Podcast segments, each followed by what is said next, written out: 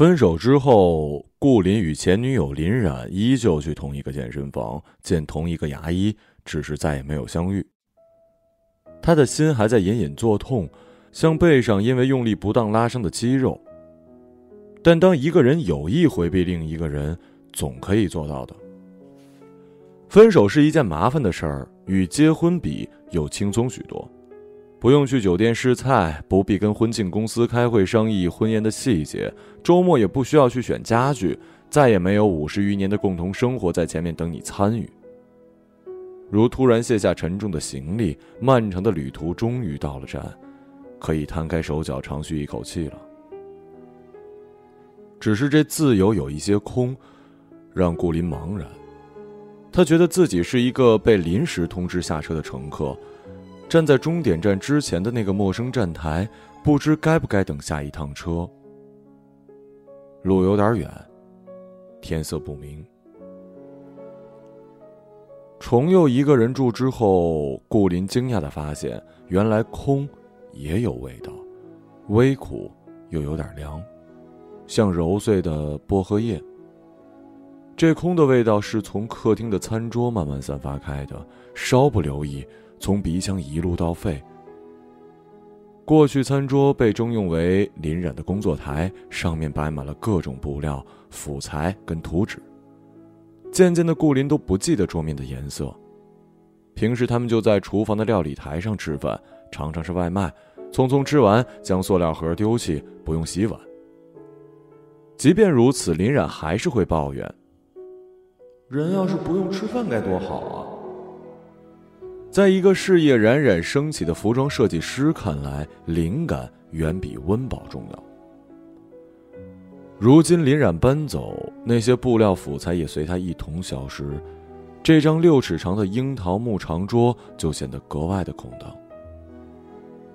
顾林看清了久违的桌面上那些迷宫一样的木纹，依旧在厨房吃外卖。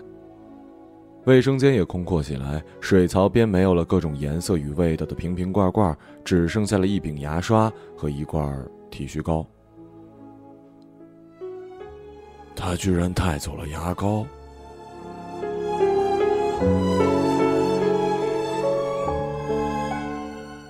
总裁秘书电话来通知他去纽约出差的时候，顾林忍不住挂电话前这样诉苦：有才华的人大都自私。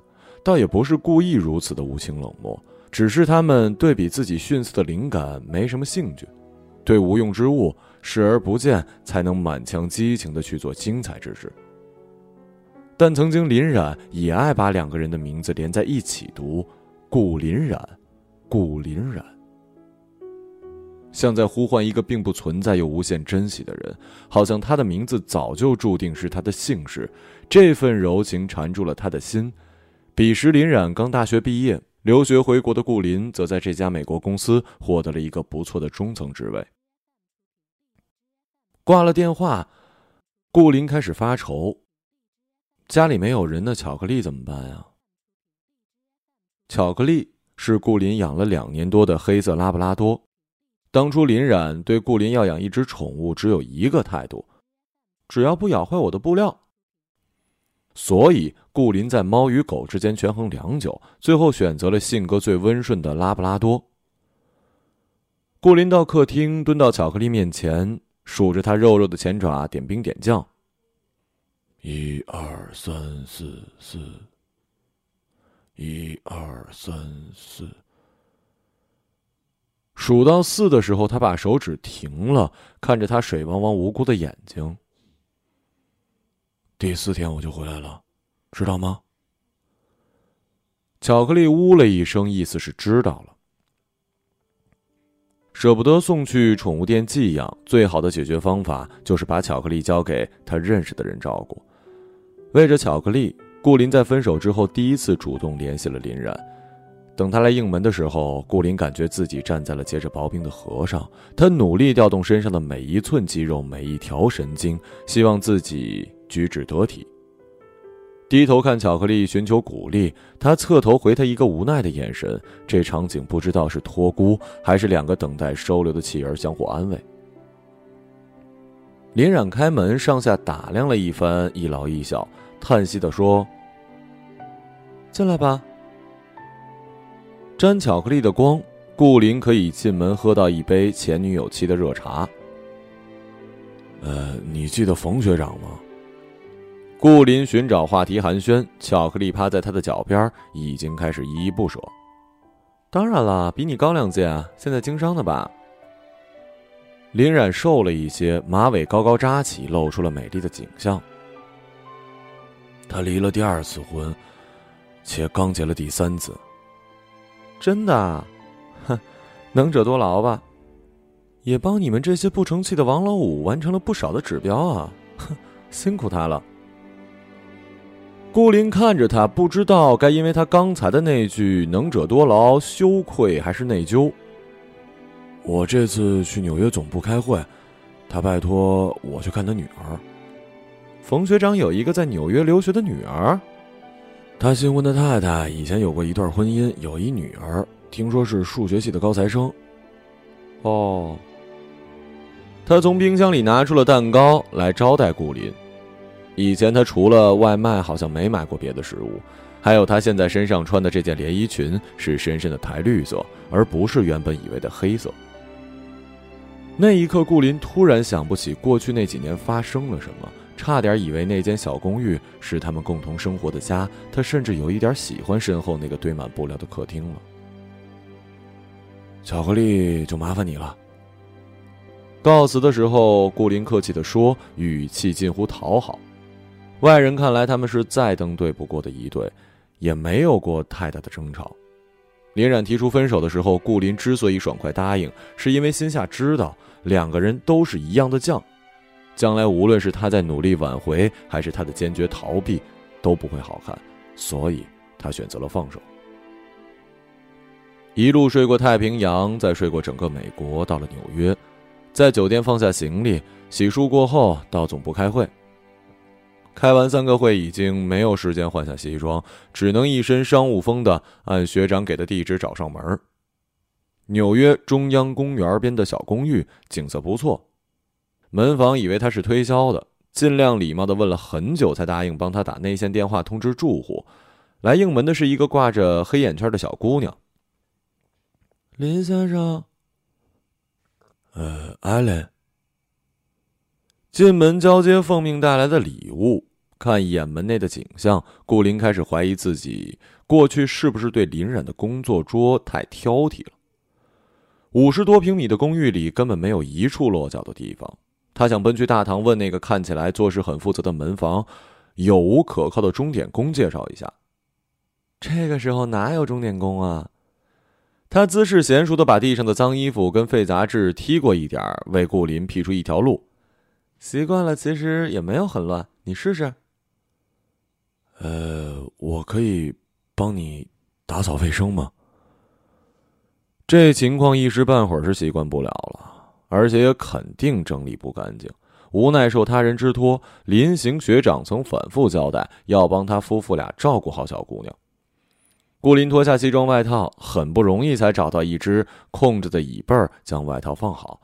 再松了领带，卷起衣袖，开始打扫卫生。忙活了不知道几个小时，终于看见地板的颜色，垃圾也悉数分类。忙活了不知几个小时，才终于看见地板颜色，垃圾也悉数分类丢弃。时差追上来，他觉得既困且饿。吃过晚饭了吗？艾琳摇头。顾林走进厨房，发现灯泡坏了。有没有替换的灯泡啊？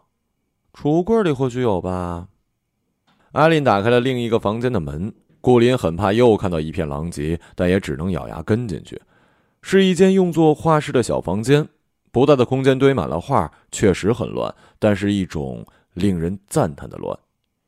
他把生活的美与丑都以自己的方式定格在了画布。顾林什么话都说不出来，只能呆呆的看着那些画，对光影的捕捉敏锐而精准。学产品设计出身的他，从未见过如此出人意料的用色。不可以动我的画室啊！看着顾林呆愣的表情，以为他又要大肆整理，艾琳马上出声阻止：“这些都是你的作品，你是一个很会用蓝颜色的画家呀。我喜欢你正画的这一幅。那不过是一幅简单素雅的生活场景速写，一把椅子，一张木桌，桌上一杯咖啡。但顾林觉得那个场景与自己的厨房如此相像，尽管他没有那样的桌椅，也没有那样的咖啡杯，但他有过那样的安静与孤独。早晨。早餐厨房里冒着热气的一杯咖啡，在无人打扰情况下慢慢的喝完，手边是一本过期多年的杂志或者是新近出版的小说，然后推门出去，门外有时晴朗，有时阴雨，一日一日的日常。谢谢。你喜欢福米尔吗？我觉得每个人都爱他吧。换好灯泡，顾林马上检查冰箱。空的，冰格都是空的。家里连鸡蛋都没有啊！听说世界上最饿最穷的人就是画家喽。想起刚才清理出去的那几十个外卖盒，也难怪师兄这么担心。顾林无奈的叹了一口气：“你等我一会儿，我去买点菜。”附近的超市已经关门，顾林打车去唐人街的便利店碰碰运气。天色太晚，蔬菜不新鲜，只得将就买了一包米、一盒鸡蛋跟一瓶酱瓜。回去准备煮粥时，发现煤气灶坏了，点不着火。顾林研究了一会儿，找到了症结，是煤气灶需要换电池。手忙脚乱找了一阵，居然在料理台的抽屉里找到了还未拆的电池。艾琳举着电池，郑重地说：“真是天无绝人之路啊！”不等他说完，顾林就笑了，好像已经很久没有人用这样老派的俗语了。从厨房的窗口看出去，夜色是层层叠叠的蓝灰色，让顾林想起了房间里的那些画。德国留学的时候，顾林在餐厅打工，跟着后厨学了不少做菜的技术，也曾喜欢研究知名餐厅的美食，工作之余钻研厨艺。但是后来他坐在厨房里吃了很多的外卖。此刻只能给他煮一碗白粥，顾林觉得好遗憾啊，遗憾的想要感慨。就像没有想过一个人的房间能乱成那样，顾林同样没有想到整理过后一个女孩子的房间会这么简洁明了。地板光亮可见，一张大书桌上除了画册，唯一的装饰就是一只白色的马克杯，里面装满了各色铅笔跟圆珠笔。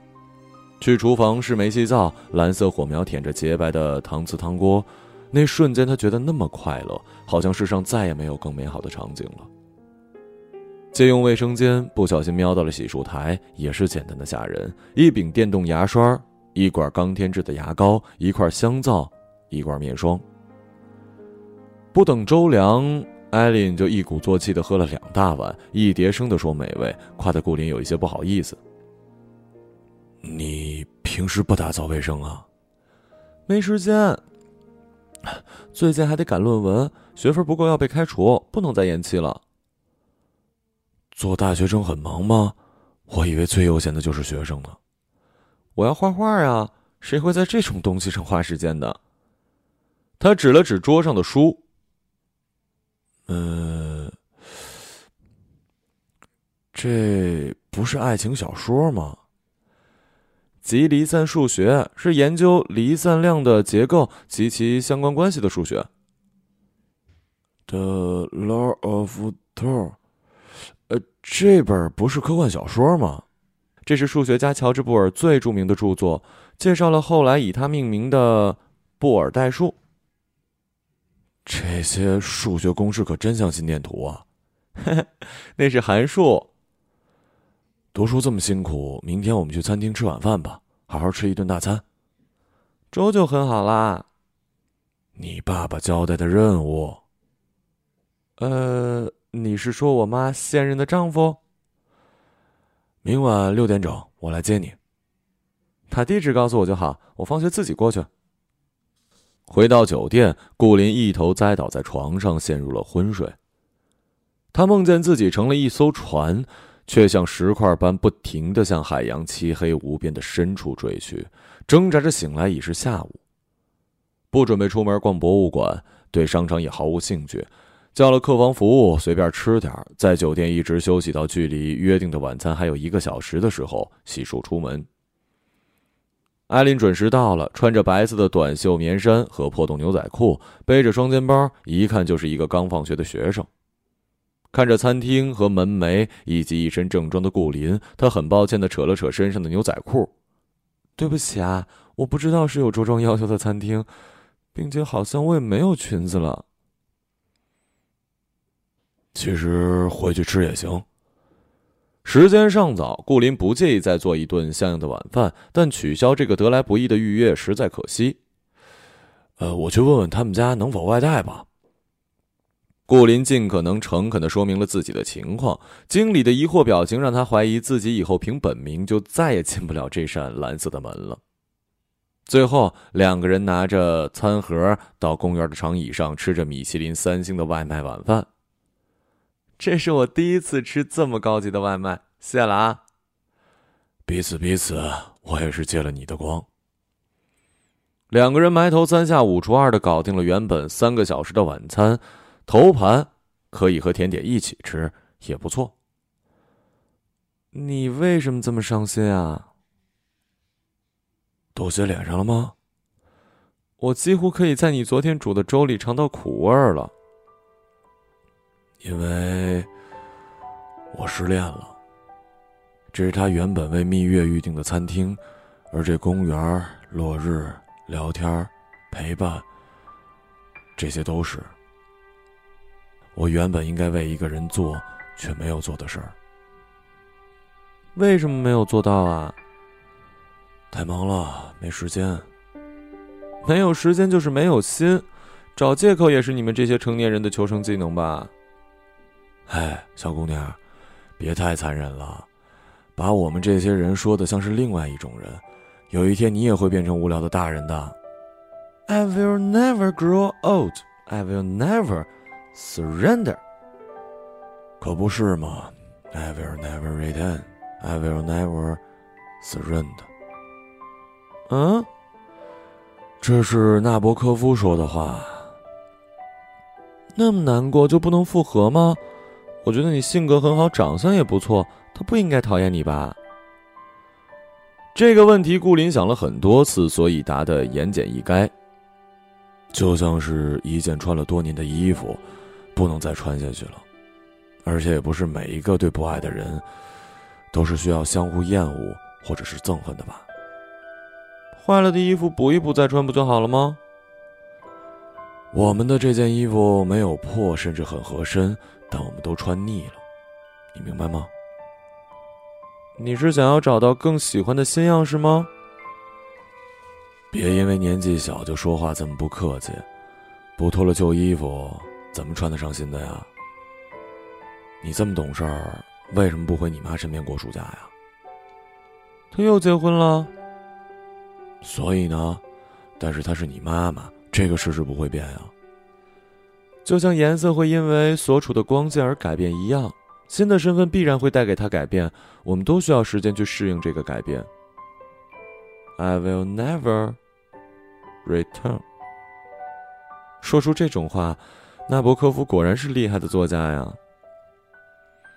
人生不是画画，况且纳博科夫还写了很多怀念家乡的书，或许他从来没有离开过故乡呢。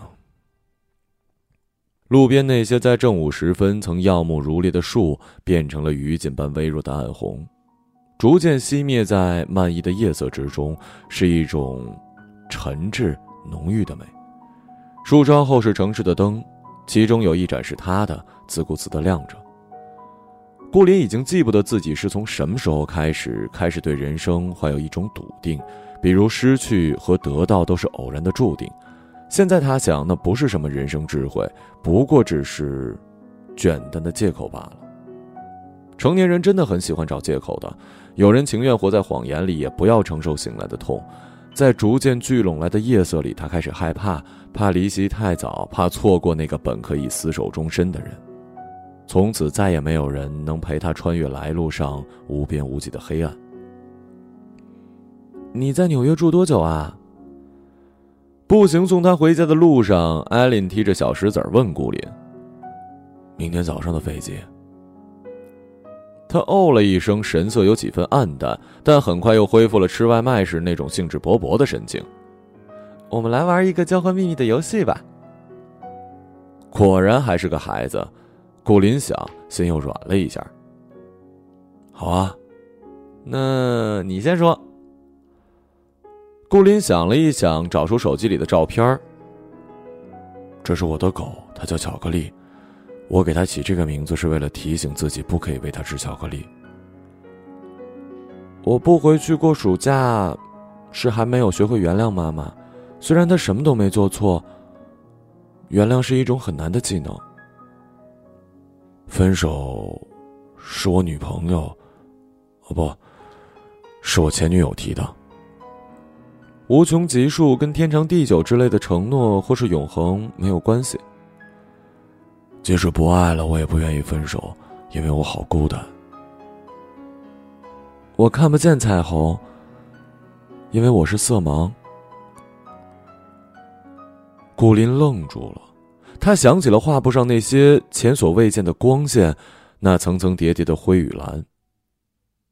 是的，我是一个爱上画画的色盲。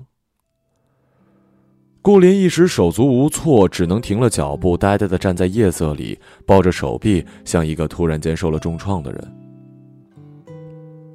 不要难过，人生那么长，你总可以遇见另一个人，就像遇见另一盏灯。艾琳似乎忘记了自己刚才说过什么，看着中央公园里一盏一盏亮起的街灯，由衷而努力的安慰顾林：“即使会经过黑暗，也不要担心，我们的眼睛会渐渐的适应黑暗的。”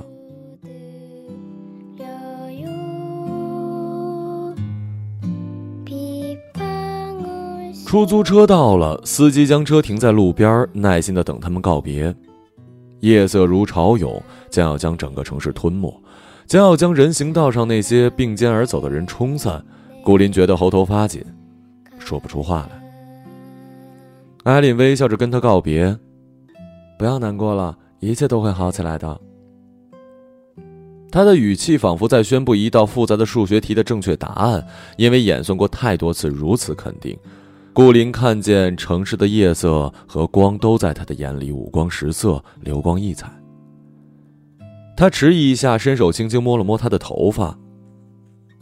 你这么强调，我都不好意思难过了。第二天早晨，在机场的贵宾休息室，顾林对着一杯加了很多糖的红茶埋头痛哭起来。他不知道自己哭什么，大概是因为。那么多虚掷的深情，那么多浪费的才华。人生这么长，却无法向一个人描述彩虹的色彩。人生那么长，你也总要过完呢。